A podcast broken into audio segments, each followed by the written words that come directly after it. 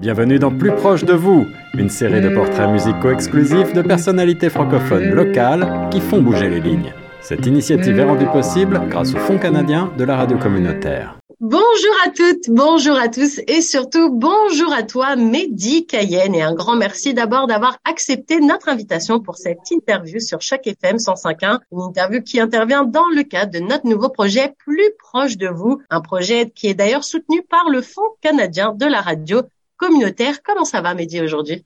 Ça va bien, merci. Je suis content d'être plus proche de vous. ouais, plus proche de vous et à distance toutefois, parce qu'aujourd'hui, on est sur Zoom. Alors, on va... ça limite les odeurs, remarque, c'est pas mal. Exact, exact, exact. Du coup, ouais, on va pouvoir retracer ton parcours en musique. Tu m'as envoyé une petite sélection de cinq morceaux qui ont euh, été importants dans le cours de ton parcours de vie. Alors, on va pouvoir retracer tout ça en musique. Avant toute chose, Mehdi, pour ceux qui ne te connaissent pas encore, parce que c'est possible qu'il y ait encore des gens qui ne te connaissent pas encore, et oui. Alors, du coup, est-ce que tu pourrais te présenter pour toutes ces personnes qui te connaissent pas encore? Eh bien, bonsoir. Euh, mesdames et messieurs, je m'appelle Mehdi Cayenne et euh, ce que je fais en général, c'est que j'écris des chansons et je les chante. Alors des fois, je les écris euh, seul à la guitare, des fois avec euh, mon groupe qui à l'origine était le Mehdi Cayenne Club et que lentement justement cette longue aventure sur quatre albums a fait que j'ai acquis ce nom honoraire de Cayenne, de Mehdi Cayenne. Et euh, bah c'est ça, j'ai fait beaucoup de spectacles aux alentours de Toronto, en Ontario, mais aussi un peu partout au Canada et dans différents pays dans le monde, comme en, France, en Italie, en, Arménie, au Luxembourg, en Italie, etc., etc. Et oui, exact. Où commencer, right? C'est pour ça que c'est plus simple avec les chansons. Exactement. On va commencer. On commencera un petit peu après avec le premier extrait, un extrait d'une chanson de Khaled que tu m'as que tu m'as envoyé. Une chanson que je connaissais pas pour le coup, alors que j'aime bien cet artiste, mais cette chanson-là je la connaissais pas. Mais avant de lancer le premier extrait, Mehdi, est-ce que tu peux nous expliquer un petit peu où est-ce que tu es né? Ben, Je suis né en Algérie, à Alger, dans le quartier de Kouba, et je suis parti de là avec ma famille, ou plutôt ma famille est partie de là avec moi quand j'avais deux ans et demi, et j'ai grandi donc ensuite à, à Montréal, à Moncton, puis à Ottawa. Puis effectivement c'est très, c'était très dur de rester à cinq chansons, tu sais. Mais, euh, mais je trouve que c'était une manière de, de, de mettre en musique littéralement le, une espèce de tricontinentalité qui m'habite, mais aussi qui, qui est rejetée musicalement. Donc, commençant justement avec cette chanson de Khaled qui m'a toujours marqué depuis que j'étais petit. On avait justement écouté beaucoup d'artistes comme Khaled et Idir, etc. Quand j'étais petit, cette chanson-là m'a toujours marqué. Elle, est par son... Euh, excuse-moi, je sais que tu m'as juste demandé où est-ce que j'étais né, mais là, je, suis déjà embarqué. Ben, j'ai hâte mais embarque-toi. c'est que c'est comme le rail, ben, à mes yeux, c'est très près de d'autres musiques qu'on pourrait dire folklorique comme le blues, tu sais, ou, ou le, le, le maloya sur l'île de la Réunion, tu sais, où euh, c'est une musique où les gens parlent un peu de euh, ce qui leur crève le cœur de façon très simple, tu sais. Et donc tout ça s'est reflété dans la chanson. Et, j'ai compris. Euh, mon père m'a expliqué un peu les paroles, euh, que je pense que kabou ça veut dire verser, verser dans le sens de verser le vin, pour qu'on s'enivre ensemble. Je, suis pas mal sûr que l'auteur de la chanson, la fille l'a quitté, etc., etc. Mais j'avais aucune idée de ça en entendant euh, cette chanson-là. Mais ouais, elle a juste plein de caractéristiques d'une certaine intensité que que je poursuis toujours au niveau musical. Je sais pas vous, ça chalait avec tous les détails musicaux là, comme ok c'est parce que c'était le gamme, puis là c'était en trois, fait que là c'est trippant. Tout le monde n'a pas ce même degré d'intérêt. Mais voici, de on va, on va écouter déjà cette chanson, puis après on reviendra justement sur cette période de l'enfance entre un petit peu l'Algérie et le Canada, tes débuts, mm. t'es en arrivée à Montréal. On va tout de suite écouter cet extrait de Khaled qui s'appelle Kibou.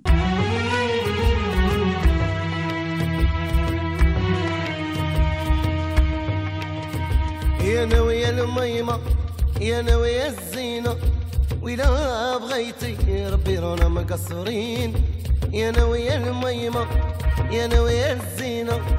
وين بغيتك ربي رانا مقصرينا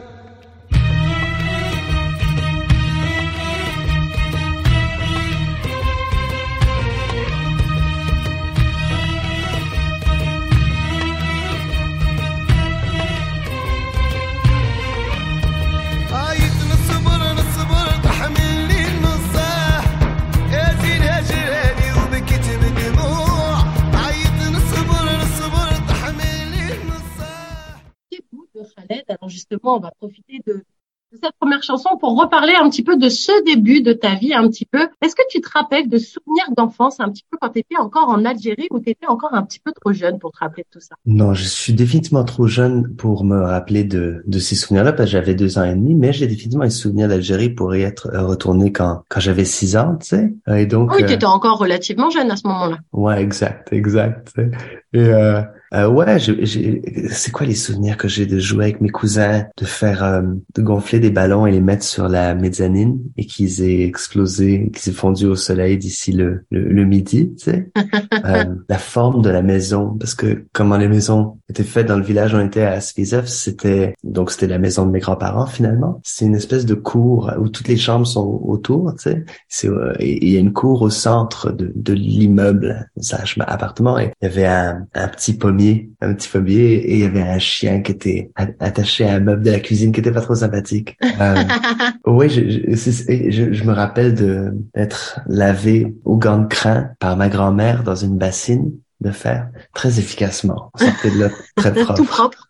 tout propre, tout tout propre, tu sais. Euh, et surtout, je me rappelle d'un d'un mariage qui avait eu lieu euh, et de je me rappelle de jouer avec mes frères aînés la la cassette qu'on avait de Benny B. Je sais pas si deux auditeurs se rappellent de Benny B.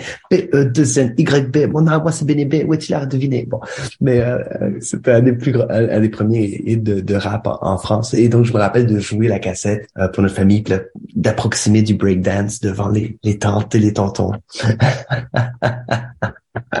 Et justement, quand tu étais, quand étais petit, est-ce que tu te rappelles, c'était quoi ton rêve? Est-ce que à ce moment-là, Mehdi, tu te disais, bon, moi j'aime bien la musique, je sens que j'ai un peu cette fibre artistique, cette fibre un petit peu différente des autres, je me vois pas faire un travail dans un bureau, ou alors, au contraire, tu te, tu te voyais dans un autre métier complètement différent du chemin que tu as pris après, et tu te voyais peut-être, je sais pas, professeur ou euh, cuisinier, ou peu importe, un métier un peu plus classique, on va dire. C'était quoi ton rêve quand tu étais petit? Je pense que après avoir vu Indiana Jones, d'être euh, archéologue pour pour 20 minutes à peu près. Et ensuite, euh, right. Et ensuite, pendant un certain temps, je pense que j'avais eu l'idée d'être acteur parce que j'avais vu mon frère jouer dans Huis clos de Jean-Paul Sartre, comme 8-9 ans. J'avais trouvé ça très impressionnant.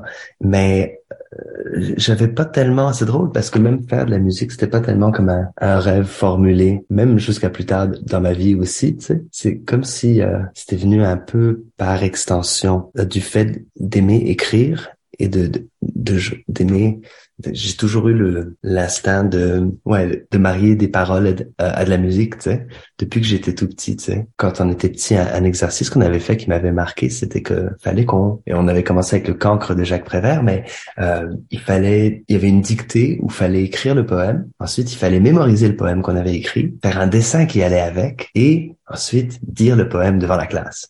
C'est clairement ça que je fais en dirait encore à ce jour, right? Avec des chansons, etc. mais mais j'ai l'impression que ça a toujours été lié à, à, à, l'activité comme telle et que j'ai toujours tellement aimé l'activité que j'ai pas vraiment eu le temps de me formuler que c'est ça que je voulais faire dans la vie ou quelque chose. C'était comme, c'est, c'est juste, ça a fini par advenir dans ma vie, tu sais, que la majorité de mon temps passé était passé à faire cette chose. Tu vois ce que je veux dire? Plutôt que... Ouais, ouais, au début c'était comme une passion et puis au fur et à mesure ça a pris tellement de place dans ta vie que tu t'es dit, mais en fait je vais pas en faire qu'une passion sur le côté, je vais en faire un vrai travail. Oui, exact. Et aussi comme, je pense que c'est vrai que ce genre de décision-là, elle est vraiment informée par le fait que tout le monde n'a pas la chance de faire ce qu'ils aiment de leur vie.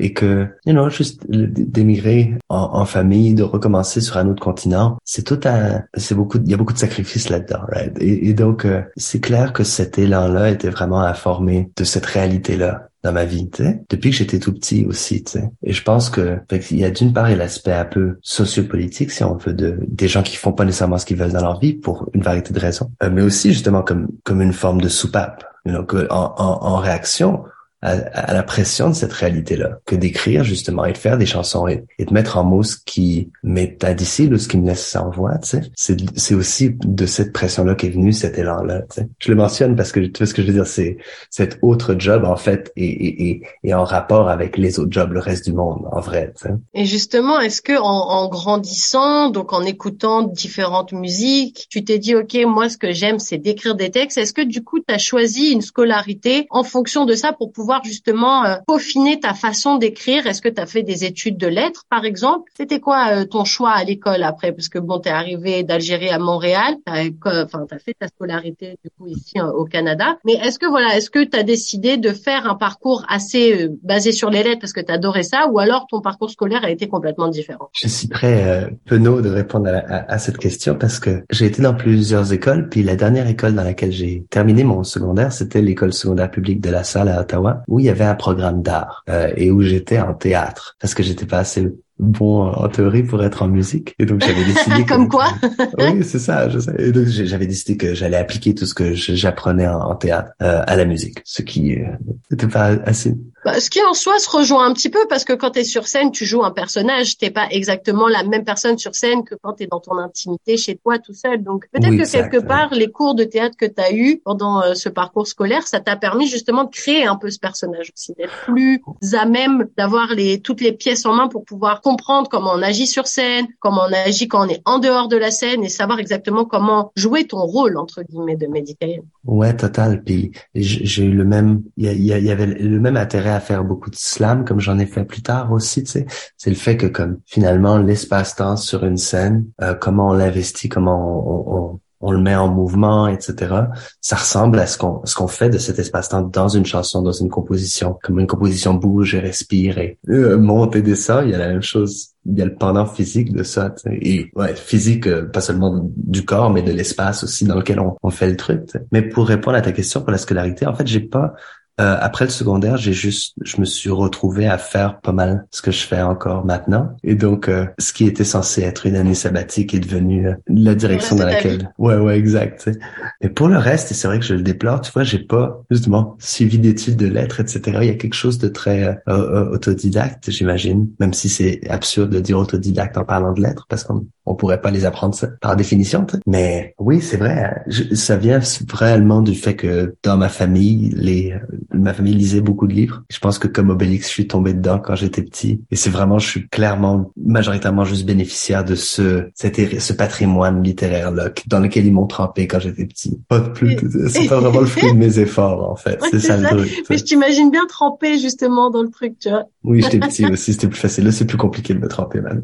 Mais justement, tes parents, comment ils ont réagi, ta famille, de manière générale, quand tu leur as dit, bah, moi, j'ai envie de faire une année euh, sabbatique. Je pense que j'ai besoin de savoir exactement dans la direction vers laquelle je vais me lancer pour le restant de ma vie. Comment ils ont réagi? Parce que c'est vrai que les parents, en général, ils sont pas très chauds à ce genre d'idée. Eux, ils préfèrent que tu suives une scolarité avec un cadre, avec une routine assez euh, carrée. Parce que du coup, se dire, bon, moi, je me laisse un an pour voir. On a toujours peur que ce soit un an, où on fait pas grand chose. Toi, au final, tu l'as mise à profit puisque c'est ce que, c'est ce que tu fais depuis. Et comment ta famille, elle a réagi à ce moment-là quand tu leur as annoncé que, bah, l'école, euh, c'était cool, mais là, pour l'instant, tu voulais faire une pause? Paradoxalement, euh, très bien ma famille a pas émis d'opinion très marquée à ce sujet-là, ce qui est effectivement paradoxal, voire même contradictoire d'une certaine manière, parce que moi-même, euh, si ma progéniture me disait je vais aller faire de la musique, ok, attends, réfléchissons un peu. Mais euh, je pense que ce qui est arrivé, c'est qu'en fait, assez vite, c'était ce que je faisais pour payer mon loyer, et donc c'est comme si le à, moindre échelle, mais c'est comme si ça a beaucoup facilité la transition, parce que du, fait que ça, c'était que le loyer était payé, qu'il y avait de la bouffe dans le frigo, c'était comme ok, c'est correct. Même si en rétrospective, ils auraient probablement dire, hey, attends, mais rends-toi compte de qu'est-ce que ça va être faire ça 30 ans plus tard, etc. C'est ça, il y a des choses qu'on peut pas anticiper. Mais non, il n'y a pas eu de résistance, ce qui est paradoxal parce que souvent, effectivement, quand on est issu d'une immigration, il y a vraiment un truc de, bien sûr qu'il faut être médecin ou avocat et tout ça. Tu sais pas comment on en a bavé pour arriver jusqu'ici. Ce qui est quand même, ce que je trouve très compréhensible, c'est mais euh, ouais, je sais pas. Peut-être c'est aussi comme j'ai deux frères aînés, right? Et quand t'es le dernier, je pense qu'il y a un peu à côté comme OK, t'es pas en prison, t'es pas à l'hôpital, good, good, va, sois heureux, c'est good, c'est good. Probablement que si j'étais en soi l'idée avait du sens aussi puisque t'avais déjà choisi, enfin t'étais arrivé dans une école avec euh, une section dans les arts, donc ça prouvait déjà un certain intérêt. C'est pas sorti de nulle part non plus. Non, je pense que c'est tellement pas sorti de nulle part que personne pourrait dans ma famille pourrait dire qu'ils étaient bien surpris de du déroulement des choses. Tu vois ce que je veux dire? C'est effectivement, c'était pas un, mystère pour qui que ce soit comme, ah ouais, toi, tu es là.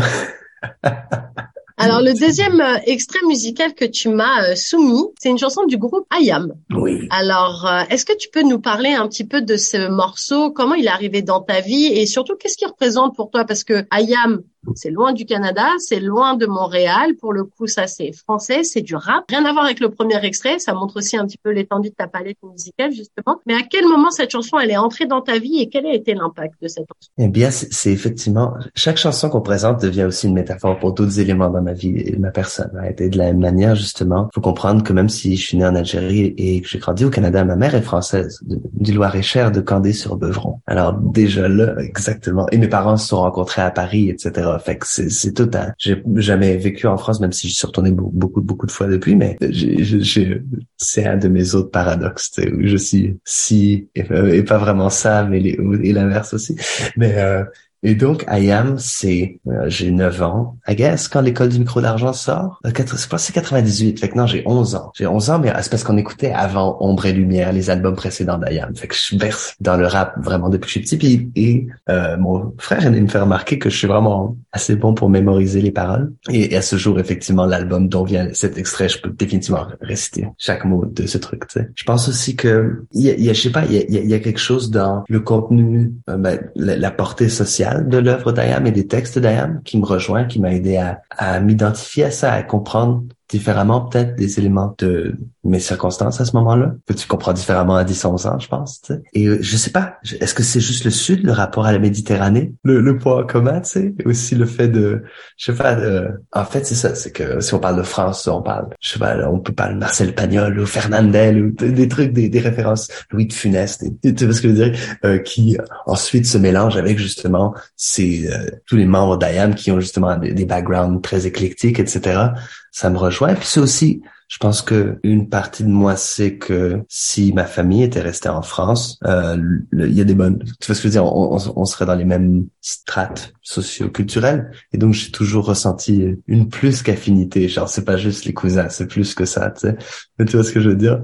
Donc euh, euh, oui, et pour le reste, l'extrait spécifique que j'ai choisi euh, et, et, la, phrase spécifique sont encore des, des phrases que je, you know, que avec lesquelles je m'identifie ou qui, qui représentent des choses qui sont profondément vraies pour moi ou des, des philosophies vraiment vécues. You know? Alors on va écouter justement cet extrait. Alors tu m'as demandé expressément de couper la chanson à partir de 2 minutes 40 à peu près, donc de la chanson Demain c'est loin, en espérant que j'ai coupé au bon moment. Bonne écoute. Figurine qui parfois s'anime s'anime, animé d'une furieuse envie de monnaie. Le noir tombé, qu'importe le temps qu'il fait, on jette le dé, faut flamber, perdre et gagner, rentrer avec quelques papiers. En plus, ça aidera, personne demandera d'où ils sont tombés. Tombés ou pas pour tout, pour rien, on prend le risque, pas grave, cousin. De toute façon, dans les deux cas, on s'en sort bien. Vivre comme un chien ou un prince, y a pas photo, on fait un choix.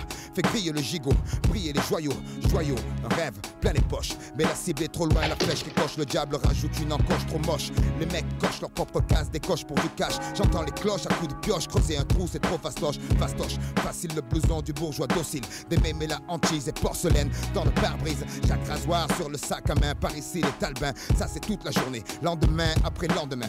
Lendemain, c'est pas le problème.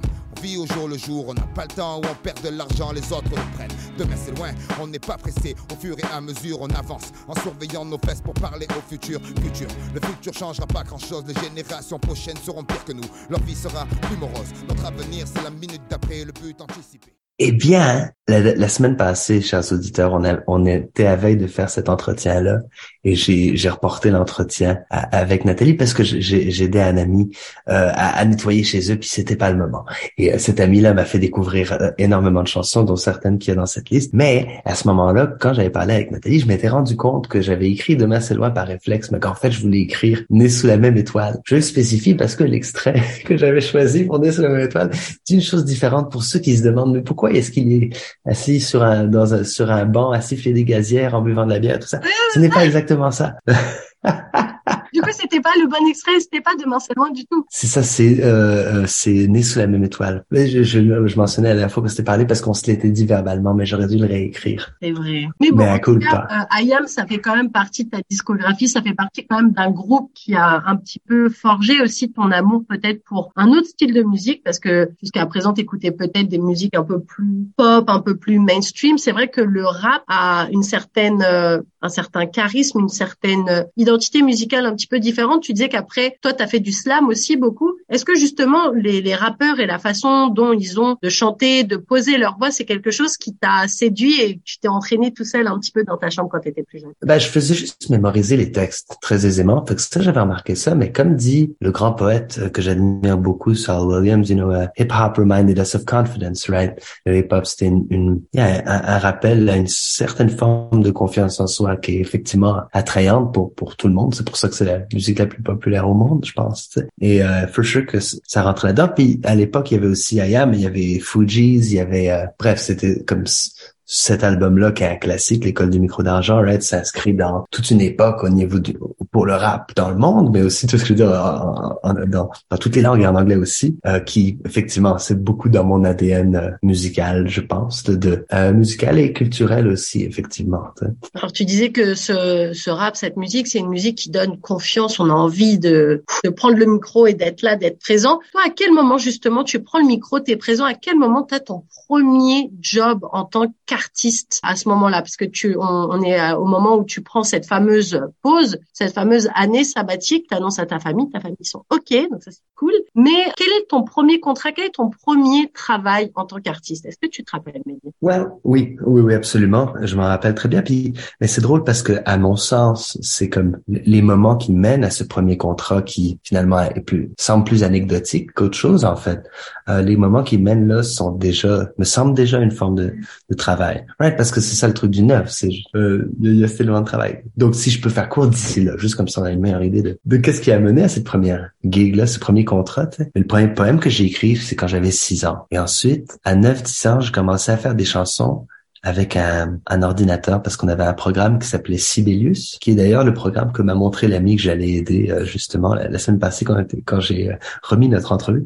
Et euh, Sibelius, c'est comme, imagine une portée musicale comme dans le solfège avec la clé de sol. Et quand tu mets les points, les notes, les croches, les là, là, là ça joue ce que tu as écrit. C'est un, vieux programme, mais c'est très, euh, c'est super intéressant. Et j'ai écrit les premiers trucs comme ça. Puis à partir de 15 ans, j'ai commencé. Ah oui, c'est ça. À 15 ans, il y a une, une fille qui s'appelle Magali qui euh, m'avait dit Hey, est-ce que tu veux faire un show dans deux semaines au café chantant? Faut juste que tu que t'assembles un groupe et que tu fasses des chansons, tu sais. Et euh, beaucoup des élèves plus âgés que j'admirais, comme euh, dont faisait partie des gens comme Lee Volbeck ou Alex Miller de Moonfruits, c'était des élèves comme deux, trois ans plus vieux que moi, tu sais, que vers qui je gravitais, tu sais, autour de qui je gravitais. Et euh, et donc, je voulais jouer là et j'avais joué là et j'avais donc assemblé ce groupe et monté cette liste de chansons en deux semaines. Ce qui est très... C'est un gros challenge. Ouais, j'étais très stimulé par ça. J'ai rameuté des amis, puis on choisi des chansons, on organisé des répètes et effectivement, ce, l'adrénaline de ça, je la trouvais très agréable. Fait que ça, ça a mené à éventuellement à un show. Le, premier show, le premier contrat que j'ai eu, je pense que ça devait être comme de jouer pour le Parti Vert au Mavericks avec Louis Venn, justement, qui fait aussi encore de la musique, euh, pour 50 pièces, je pense. Mais ce que je veux vraiment dire là-dedans, c'est que avant, en, parallèle à tout ça, ce que je faisais, c'est que je travaillais, je travaillais pendant plusieurs années dans un camp pour personnes en déficience intellectuelle qui est fermé maintenant, qui s'appelait le camp Gatineau. Et donc ça, c'était pour des personnes de 7 à 77 ans qui ont différents besoins, soit des, gros besoins où il faut s'en occuper en un par un, ou des groupes avec plein de, de, personnes qui sont neurodivergentes, des personnes trisomiques, des personnes autistes, et, un large spectre de, de gens et de réalités. Ça, ça a vraiment changé ma vie, puis je pense que c'est là, en fait, que j'ai compris que je pouvais gagner ma vie et être payé à faire des choses que j'aimais assez pour les faire gratuitement, tu sais. Je mentionne parce que c'est paradoxal. C'est pas vraiment juste par le fait de faire des shows que ça m'est venu cette espèce de, réalisation-là, tu et j'ai aussi l'impression que ça, ce travail-là que j'ai eu à ce moment-là pendant quand même quelques années, ça m'a appris à vivre. Ça m'a appris vraiment à communiquer avec les gens. Et justement, qu'est-ce que toi, ça t'a appris aussi? Parce qu'en général, quand on apporte, on reçoit aussi. Toi, tu leur as apporté une certaine, euh, un certain divertissement, une certaine manière de voir la vie peut-être un peu plus légère aussi, parce que quand on souffre d'un handicap euh, ou d'une déficience, c'est toujours un petit peu difficile des fois de, de s'amuser entre guillemets comme tout le monde, parce qu'on a l'impression justement que ça nous est pas réservé. Toi, justement, tu es arrivé avec cette fraîcheur, ce truc où tu leur as dit, bah justement, en fait, votre handicap, c'est juste un détail dans votre vie. Moi, je vais vous montrer qu'on peut tous s'amuser ensemble. Et justement, toi, en contrepartie, qu'est-ce que tu as eu en retour? Qu'est-ce que toi, ça t'a donné? Tellement de choses que, que, que, que, la notion de ce que ces gens-là auraient bénéficié de, de, de, de ma présence, je pense c'est relatif. Peut-être que j'ai une bonne personnalité et que je suis le fun, mais en gros, c'est entièrement moi qui ai vraiment le plus reçu parce que, parce que ça m'a appris que, you know, littéralement et métaphoriquement, quand quand quelqu'un te nettoie, quand tu as la chance de nettoyer quelqu'un, ben, you know, c'est un, un, honneur qu'on te fait. C'est beaucoup plus difficile de se faire laver que de laver quelqu'un. Et puis que la, la réelle intelligence c'est pas là où on croit. Tu sais. Que ce qui ce qui sort de notre bouche est vraiment une très petite partie de ce qu'on envoie aux gens et que notre regard et notre, le ton de notre voix, puis notre posture et notre toucher, notre tout ça, tu sais, parle aux gens. Tu sais. Et ça m'a vraiment appris que la vraie joie et la vraie célébration est hors de l'intellect. Tu sais. Je me rappelle un moment spécifique où c'était la danse au du camp vers la fin du séjour et il y avait une chanson qu'à l'époque j'aurais beaucoup jugé euh, qui jouait, qui était la, la chanson thème de Star Academy, la, nouvelle de à l'époque de 2004-2005.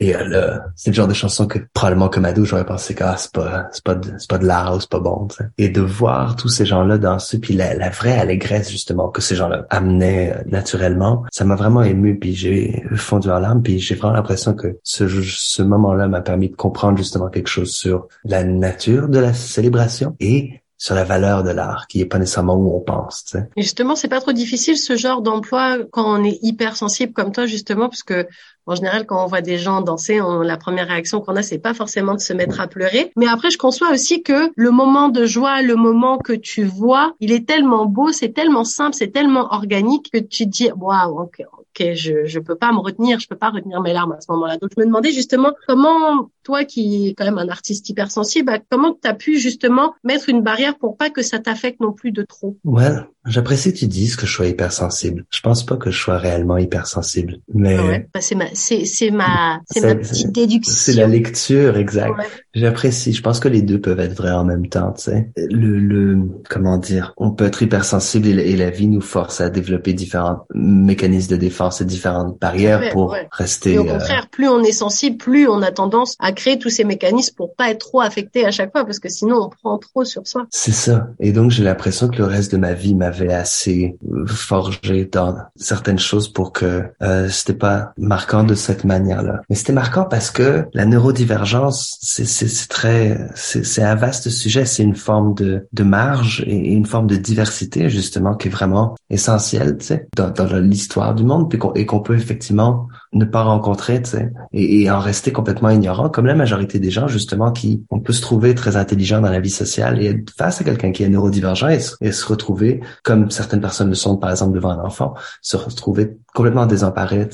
Et donc, non, je sais pas, tu sais, c'est que aussi, j'ai l'impression que ça m'a appris beaucoup de choses sur l'écoute, justement, et que justement, les, c'est, en fait, c'est ça, c'est, que les gens qui sont dans des personnes neurodivergentes ont beaucoup de courage, right? ont beaucoup d'écoute, ont beaucoup de résilience. Et donc, si t'arrives puis t'as pas peur, au final, et que t'écoutes pour de vrai, tout ce qui t'est envoyé, c'est très édifiant, en fait. Tu sais.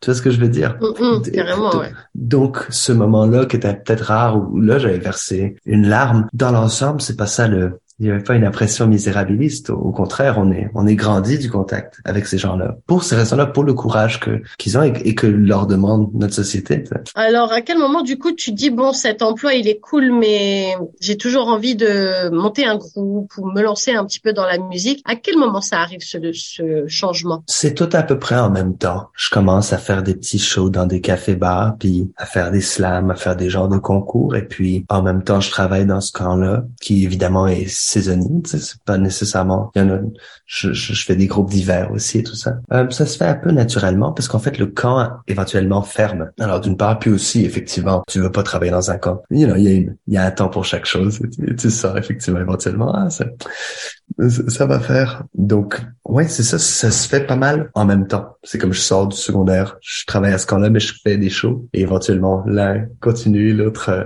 arrête sous une autre forme. Cela dit, le truc des camps, en fait, je continue dans la mesure où je fais des, des ateliers d'écriture avec plein de différents types de personnes. Fait que c'est comme une activité que que je vais comme recommencer en, quelque sorte en journée pour plusieurs années encore après, tu sais. Mais euh, well, je dirais que le moment déclencheur, c'est euh, ben, c'est qu'au fur et à mesure de faire des spectacles, de participer à différents projets, je rencontre. Euh... Oh, attends, excuse-moi là, il y a, tellement d'autres éléments. J'allais te parler du premier album que j'ai fait, mais je me rends compte il y a d'autres étapes encore avant ça.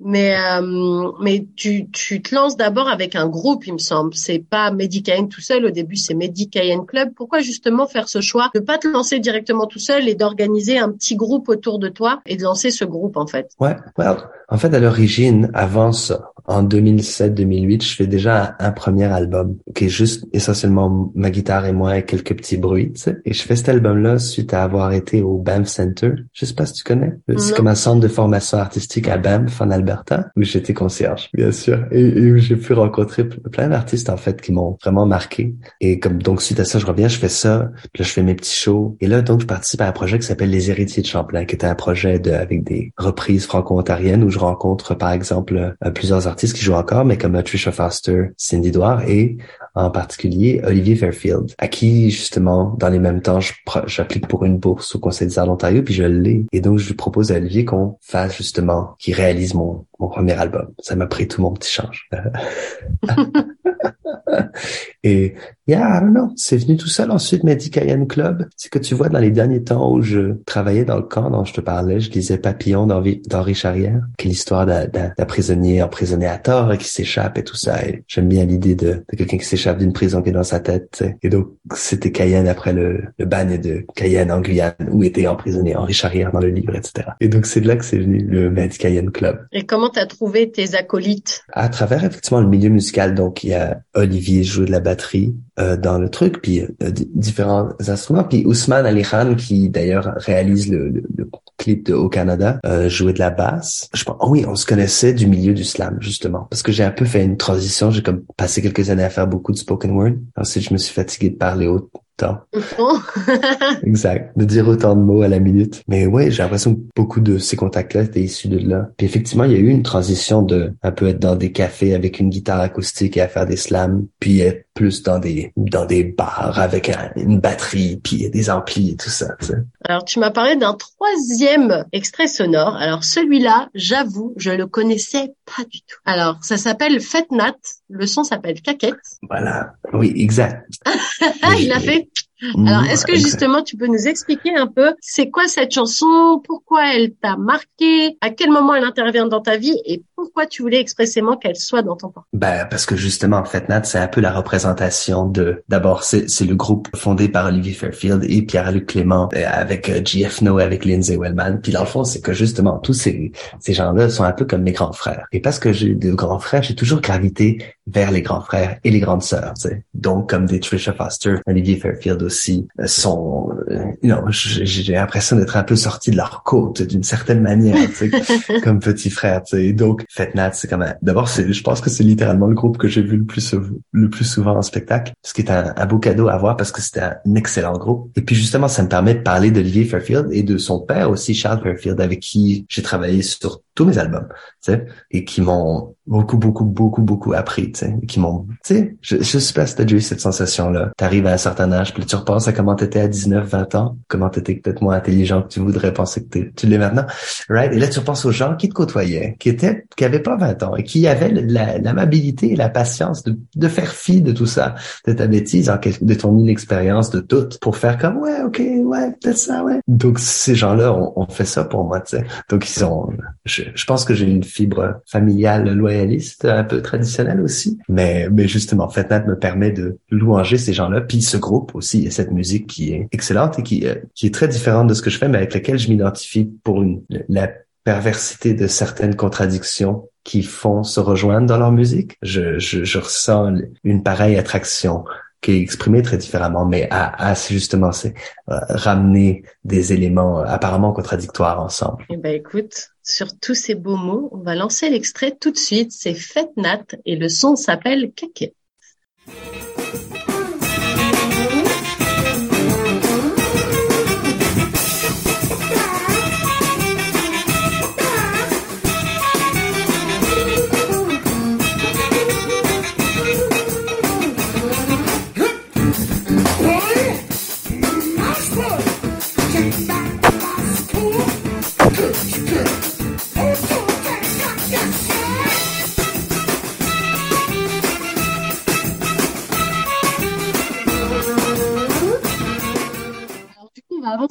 Dans le temps. Donc, euh, cette période où tu as tes petits camarades, vous faites le Medic Club, mais maintenant tu œuvres en solo, dirais-je. À quel moment tu t'es dit, bon, en fait, euh, je sens que j'ai besoin de récupérer les rênes un petit peu, j'ai envie d'être seule maintenant, je fais des albums seuls, je fais des morceaux un peu plus tout seul aussi. À quel moment il y a eu cette, euh, cette petit, euh, ce petit déclic, en fait? Bah, en fait, aucun, parce que c'était pas comment dire, c'est un peu la même chose, Medicayen Club et Medicayen, tu sais. C'est que le Cayenne. oui, c'est ça, mais, mais c'est que le, le Cayenne Club, tel qu'il était dans sa conception, est, est, toujours là, tu sais. Je travaille toujours avec une gang, tu sais, euh, avec une espèce de, une constellation élargie, tu sais. Fait qu'il n'y a pas trop d'éloignement là-dessus. Puis de la même manière, à l'époque aussi, les gens dans le Cayenne Club aussi auraient tous très bien admis que c'était euh, mon groupe, que c'était mes chansons, mon initiative et blablabla. Tu sais. Je pense que pour moi, c'était peut-être difficile de l'admettre parce que il y avait comme une honte, une gêne à surmonter là-dedans, dans l'idée que, you know, c'est comme le mythe, c'est genre les amis qui vont dans un van, qui font un band et tout ça, ça c'est les vrais altruistes, les vrais, les vrais démocrates, les vrais socialistes, et, et que il y a les autres qui veulent tout faire à leur propre, tout, tout ramener à leur gueule comme ça et tout ça, et qui embrigadent ces gens-là dans leur quête égoïste et tout. C'est des bêtises au final, bien sûr. Parce que. En fait, le, le changement de Medicaid Club à Medicaid, c'était une praticalité, c'est que c'était vu qu'inévitablement c'était moi qui finissais par en parler, ben, c'était Mehdi Hamdad du Mehdi Cayenne Club. Puis là, déjà que c'était compliqué qu'on écrive mon prénom correctement une fois, quand tu donnais l'occasion à la personne de l'écrire deux fois, là, tu pouvais avoir deux mauvaises épellations en une phrase.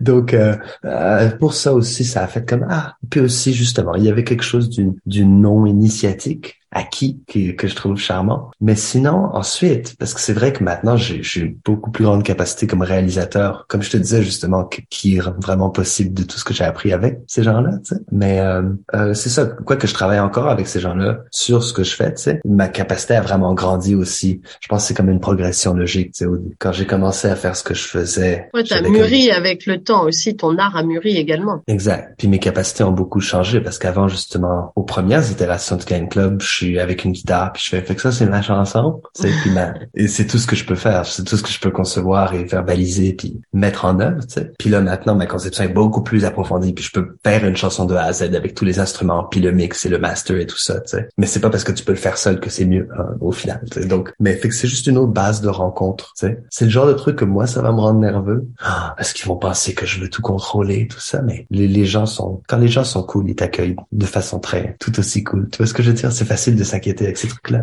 Et euh, c'est vrai que justement aussi le fait de, j'ai fait plein de bandes sonores dans les dernières années, tu sais. J'ai beaucoup, beaucoup appris, justement, à force de faire ça, tu sais. Mais justement, comment elle a évolué ta musique, entre guillemets? Comment des textes que tu écrivais avant, du slam que tu faisais avant, tu passes à tes nouvelles chansons, tu passes à cette super reprise de Full Sentimental d'Alain Souchon? Ah voilà, à quel moment, en fait, ces, ces changements, ils opèrent un petit peu en toi et ta musique devient un petit peu plus différente, en fait, de ce que tu faisais plus ou moins avant? Bah, c'est toujours dans la, la lente et, et, souvent vaine tentative d'être moins nul.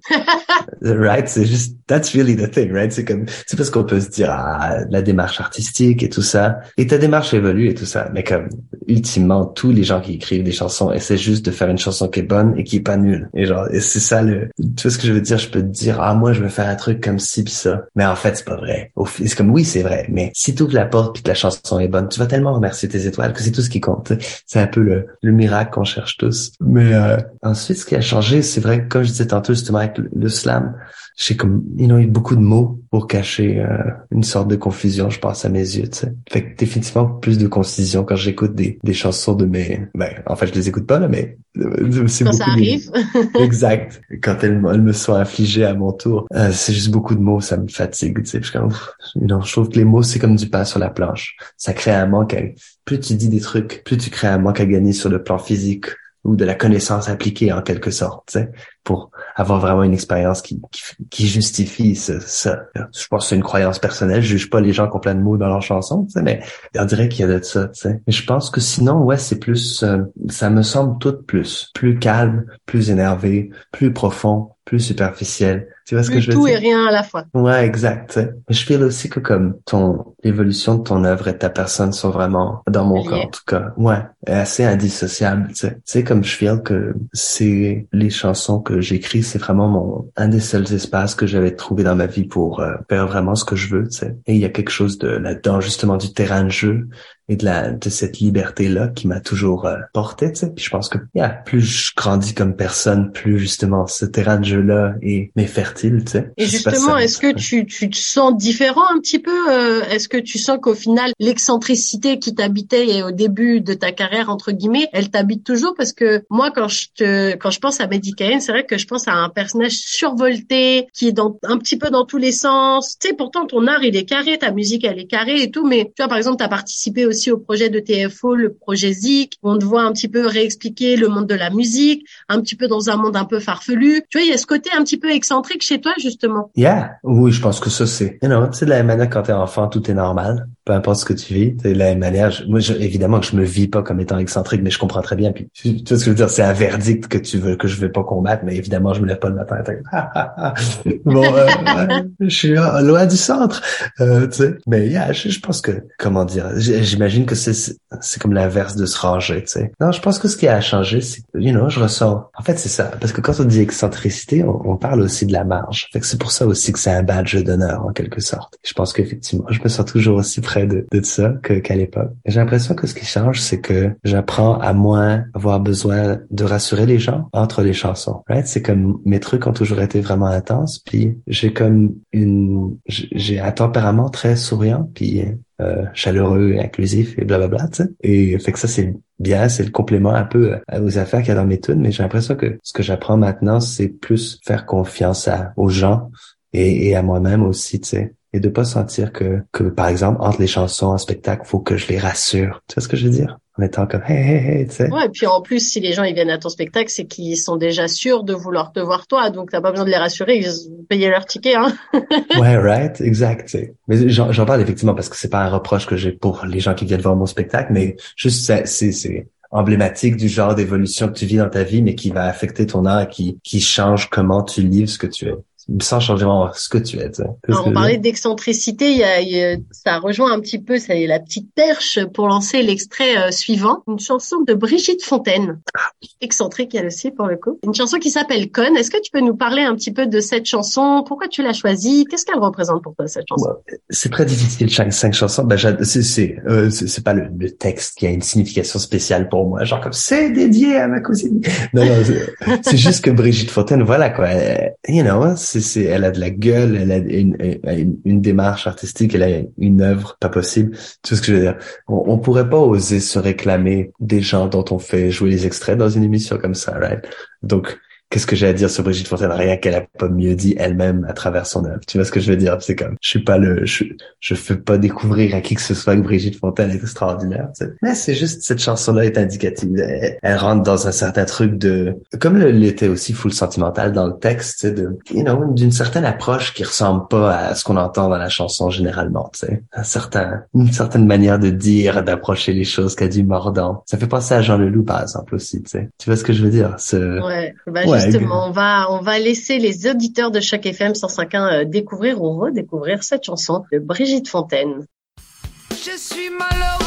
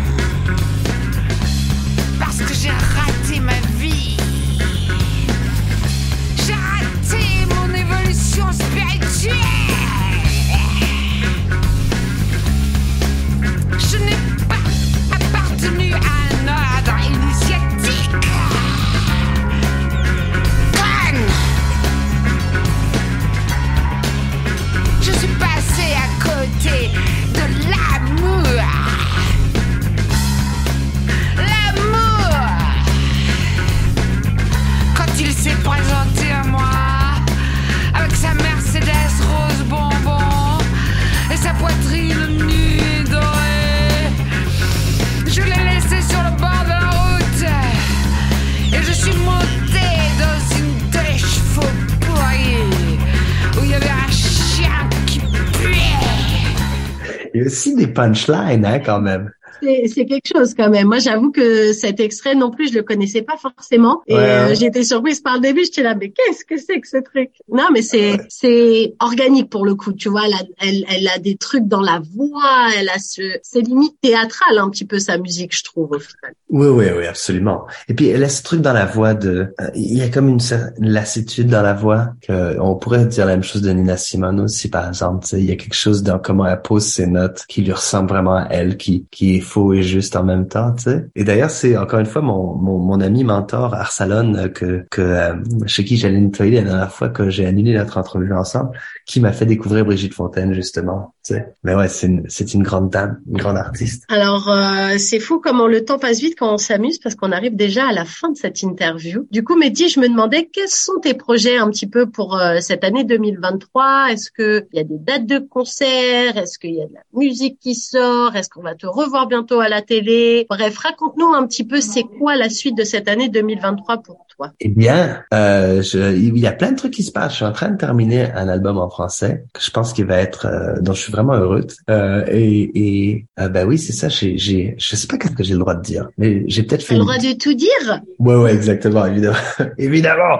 Mais je, non, je suis pas mal sûr qu'il y aura une deuxième saison de Zik que j'ai la chance d'animer qui va sortir, et dont j'ai la chance de faire la bande sonore aussi, qui est le fun. Puis j'ai des dates qui s'en viennent. Je vais, venir jouer. Euh, ben, je vais aller jouer en France au printemps. Et en fait, ce que je suis vraiment en train de faire, c'est que justement, parce que j'ai plein de trucs qui sortent, je suis en train d'affûter mes stylos comme ça de mon côté, genre puis de monter plein de petits trucs. Mais c'est aussi que je reviens un peu de la mort euh, d'une certaine manière, guess de plusieurs manières, mais je m'étais brisé la cheville dans il y a, y a deux mois, tu sais. Et donc ça, ça m'a beaucoup ralenti, tu sais. C'est dur de pas pouvoir marcher, blablabla. Et, et donc, je- j'en parle pas pour me plaindre, mais pour dire c'est un peu le, c'est un peu mon retour à la vie, là. Tu vois ce que je veux dire, tu sais. Fait que je feel que justement, là, j'ai tous ces, ces trucs-là, c'est, c'est des, plein de chansons et de vidéos que, qu'on travaille, qui sont en cours et qui s'en viennent, que je vais lancer. Et puis aussi, j'ai fait plein de collaborations, donc, avec différents artistes, dont je ne saurais que taire les noms. Mais, euh, il y a plein de trucs qui s'en viennent, effectivement. Tu sais, je pense que comme, ça, c'est l'autre truc, j'ai l'impression que, tu sais, outre mon, ce que je sors, j'ai l'impression que comment je, je sors les choses aussi et comment en évolution, tu sais. C'est vraiment tributaire de l'époque où on est, tu sais. J'ai l'impression que je réévalue comment je fais les choses. Fait que ça, c'est un peu comme le backstore du, du show business, de l'arrière-boutique. Mais, mais c'est intéressant aussi, tu sais, parce que c'est, c'est comme une nouvelle ère, right? Tout est en flux et donc tout est nébuleux, mais en même temps, d'une certaine manière aussi, tout est possible. Donc c'est, euh, j'éprouve beaucoup d'enthousiasme à, à, à, par, envers ce qui s'en vient artistiquement, mais comment ça va être fait aussi, tu sais. Et dans toutes ces choses super excitantes, est-ce qu'il y aurait une date aussi bientôt à Toronto? Est-ce qu'on va pouvoir avoir la chance de voir Mehdi Cayenne ici en Ontario? Sûrement, sûrement, mais gang, j'ai pas, j'ai pas checké. Je, en fait, c'est vraiment le tunnel qui a été créé par la cheville où tous ces trucs-là, comme les calendriers, les courriels et tout ça, ça a fait comme oh. Alors, ayant pas de réponse concrète pour vous, je, euh, je vais vous le dire avec grand plaisir. Ajoutons-nous sur Instagram et Facebook. Suivez la page de Choc. FM Suivez On va vous le dire. Sur les réseaux sociaux. et Choc. FM. Oubliez pas. Oh, Exactement, mais qu'est-ce qu'il est bon ce Mehdi. exact. Et avant de se quitter, on va euh, on va écouter le dernier extrait pour finir euh, cette belle interview, un extrait de Dalida. La chanson s'appelle Salma Ya Salama. Est-ce que tu peux nous en parler rapidement avant qu'on mette l'extrait sonore? C'est Dalida. C'est une grande dame. Elle a une voix extraordinaire. Elle a du glamour. Et puis la tune là, c'est comme un peu disco arabe. Ouais, là, disco arabe punk. Là, c'est comme know, c'est ma sauce là. C'est c'est le genre de tune que je mets pour être comme comment comprendre ce que je veux faire dans la vie. Euh, J'adore cette tune. Et la version en arabe est encore meilleure. Mais je voulais la mettre en français comme ça vous avez le comparatif. Euh, mais c'est une super chanson. Dalida, mesdames et messieurs. Et ben avant tout de suite de clôturer cette belle interview sur la chanson de Dalida Salma Ya Salama, je vais te remercier quand même. Merci beaucoup Mehdi d'avoir pris le temps d'être avec nous aujourd'hui pour ce nouvel épisode de Plus proche de vous, un projet qui, je le rappelle, est soutenu par le Fonds canadien de la radio communautaire. À très bientôt Mehdi. Merci Nathalie. À très bientôt. this side.